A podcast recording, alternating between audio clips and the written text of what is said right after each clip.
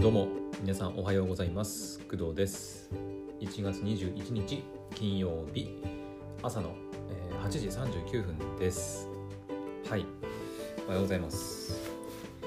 えっと今日はまあなんか まあ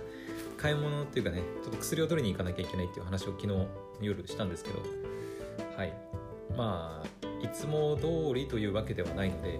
まあ、あれなんですけどまあなんか病院に行かなくていいし、ね、薬取りに行くだけなんでなんかちょっといつもより気分はなんか上がってるかな。はい。まあアニメもちょっとこの後見ようと思いますしちょっとねあのワクワクワクワクというかいつもよりちょっとテンション高いかなと自分では、うん、思ってます。はい。ただえっとまあ取り薬を取りに行かなきゃいけないことには変わりはないので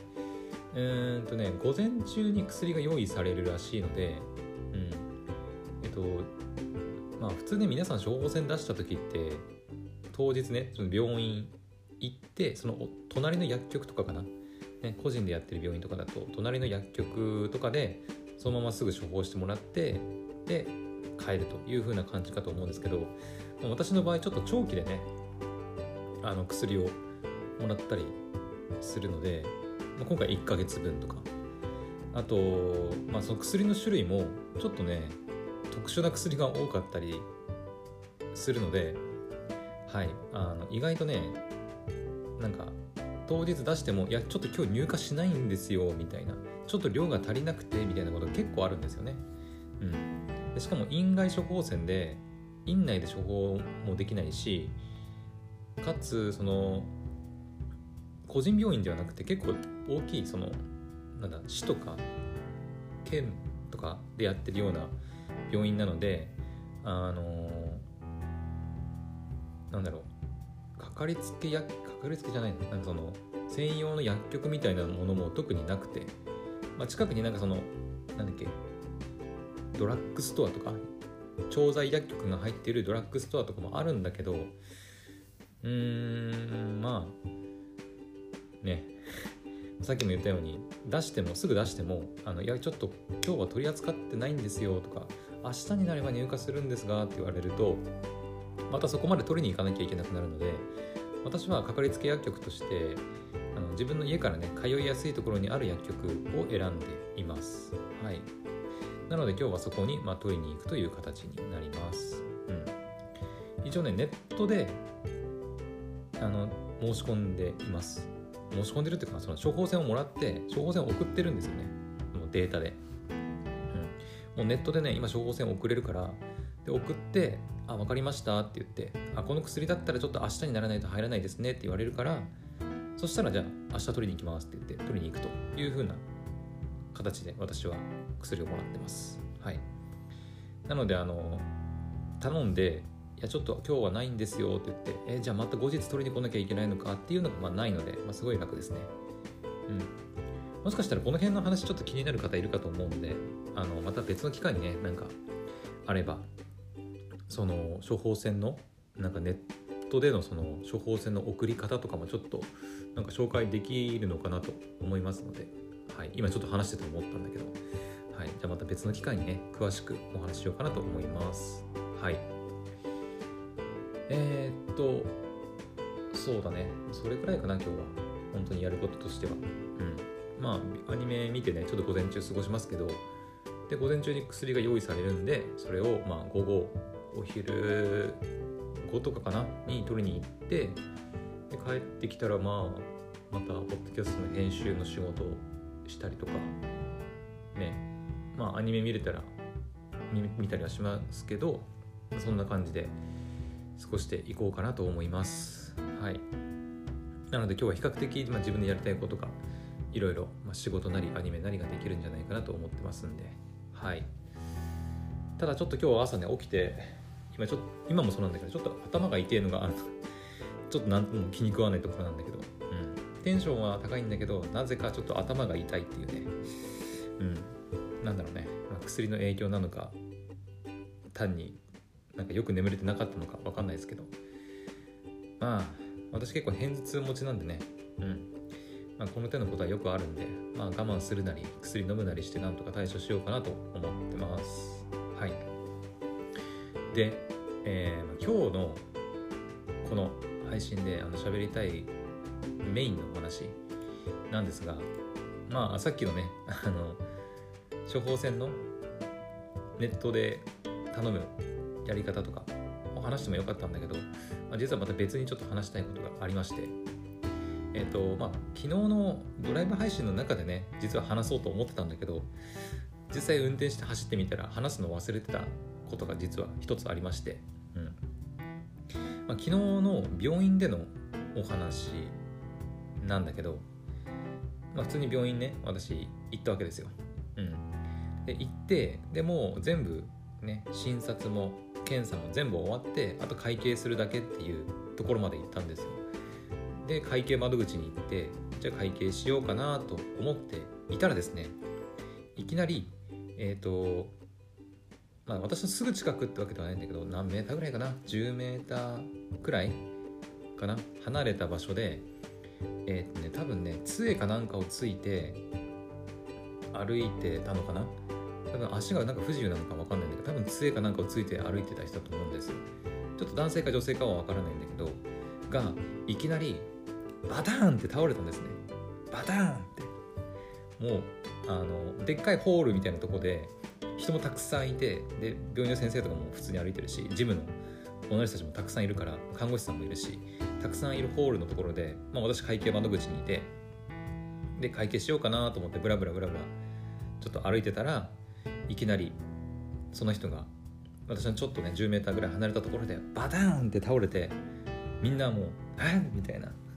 「えっ?」て「どうした?」みたいな感じでもうみんな見るわけですよやっぱりさすがにねいきなり人がこうバタンって倒れたからうんで倒れたから「えどうした?」と思ってみんなこうしばらくちょっとこう1秒2秒くらいさこう「えっ?」ためらうじゃん「えどうした?」みたいな感じになってでまあ私みたいなまあある程度健健常というかね健康的な健康的、まあ、健康じゃないから病院にいるんだけど何ていうのかなまあちょっとこけたくらいで、まあ、そのずっと倒れ込むことはないと思うんですよ。例えば雪道歩いててステーンって転んで一定ぐらいでこう立ち上がると思うんですけどあの多分ねみんなもそれを見てたんだと思う。あのいやすぐ立ち上がるかなどうかなっていうのを多分見てたんだと思うんだけどすぐ立ち上がらなかったんだよねあのその人は倒れてもううつ伏せにこう倒れた状態ね前に前にダーンってうつ伏せに倒れた状態ででみんなしばらく「えっ?」て見てから12秒に1秒2秒ぐらい経ってから「えこの人立ち上がる？立ち上がらない?」みたいな感じでこう一瞬こうさやっぱなんていうのかなたじろぐというかちょっとためらいが出るじゃんで倒れてそしたらその人ずっとね倒れたままで全然立ち上がらないんだよね。立ち上がらないもんだからみんなしてちょっとこうえやばいこれやばいみたいな感じでなったんだけどで私もさすがに助けに行った方がいいかなと思ったんだよ。なんかいろいろそのファイルとかなんかねいろいろ持ってて杖もあったりねしててでこけたもんだからその杖もそうだし持ってたファイルみたいなのも結構ちょっとどちらかってねいたし全然起き上がらないからえこれやばいなと思って私も助けに行こうかなと思ったんだけどあのね今回ちょっと何が言いたいかっていうとそのなんだろうね私も別にその倒れた人を助けたくないとか面倒くさいとかって思うわけじゃないんだけどいざさあのもちろん心の中では誰が倒れたりとかした時には助けてあげたいっていう気持ちは当然あるんだけどあのなんだろうね。いざ実際に人がこうバターンって急に倒れたところに遭遇するとなんかちょっと体が動かなくなるんだよね。あの なんか、ヒロアカでもありましたけどあの本当のヒーローはあの考える前に体が動いていたみたいなことを言ったりしますけどあの本当にそういう人って稀なんだなって思いました。あのうん。考えちゃったもんね。なんかえこれ俺が行かなきゃダメ？みたいなちょっとね。もうその時点でダメなんだよね多分。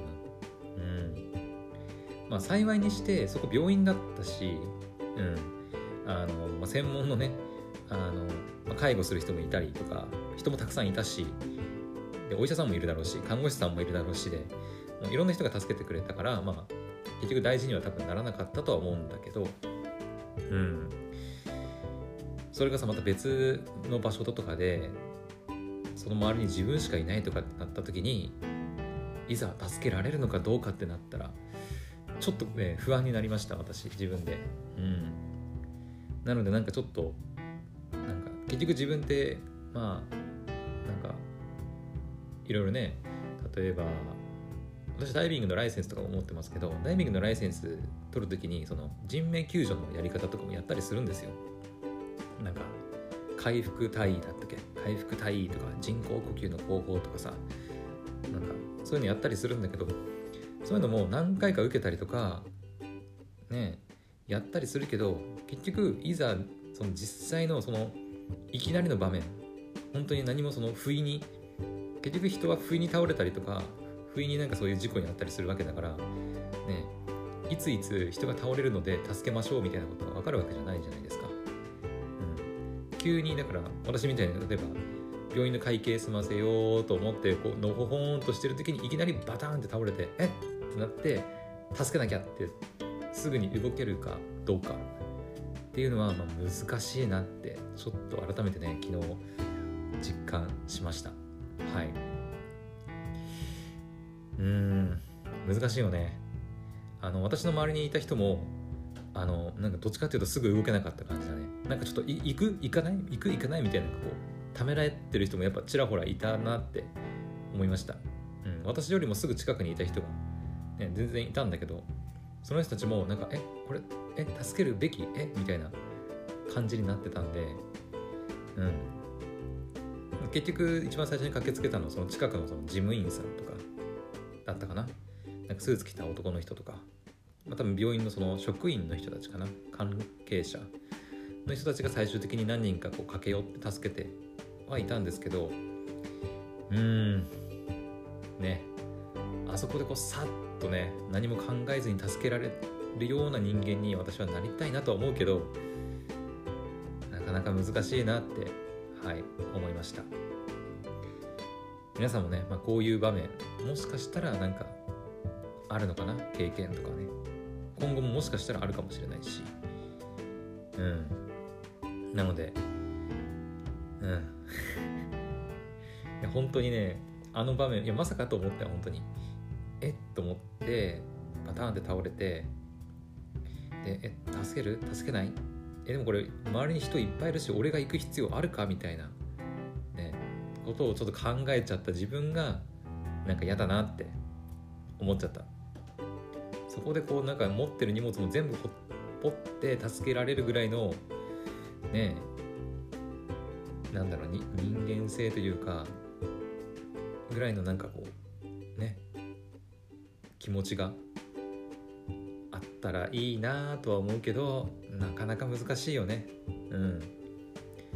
まあそれこそ家族とかね親しい人とかが倒れたっていうんだったらまだねそのいや自分が助けないとってなるんだけど、全く見ず知らずの人で周りに人もいたりするといやこれは俺が行かなくてもいいんじゃないかって思っちゃうよね、うん、難しいんだけどうん。それこそね仕事であのもうその人を助けることをなりわいにしてる人たちはまた違うんだろうけどもう義務感みたいなねお医者さんとか。それこそ職員さんの人たちね今回駆けつけてましたけどあなたたちはどっちかっていうと、まあ、仕事中でもうね病院で働いてるっていうことはさ、まあ、そういうことじゃないですか。人を助けるまあなんか仕事のなんていうの一部を担ってるようなものだからまあできて当然っていうのも変だけどうん。でもまあそういう人たちにまあなんだろう比べると、まあ、さすやっぱ一般人の人がいきなり見ず知らずの人を助けるのって結構ハードル高いんだなって実感しましたね。うん、はい。というわけで、まあ、ちょっとね今回の話聞いてなんか皆さんもなんか思うところがあればいいなとは思いますけど私も本当に昨日その場面に出くわしてなんか自分のなんか無力さをちょっと痛感させられたというか結局自分もなんか意識してはいるけどなんか結局いざっていう時動けないんだっていうのを改めてなんか知ることができた。うん、なのでね、あの今後、まあ、宣言してもできるかどうかわかんないんだけどさもしねそういう場面があればね行動できたらいいなと、うん、いうふうには思います。はい。皆さんもちょっとねその辺、まあ、心がけてみたらうんなんか救われる人はいるんじゃないかなと思いますはいというわけで、はいまあ、今日のお話は、まあ、病院でねあのいきなり倒れた人がいたんだけど、すぐに動くことができなかった工藤というお話でしたはいというわけでね、まあ、今日の配信はこんな感じですねはいまたはい、次の配信でお会いしましょう。バイバイ。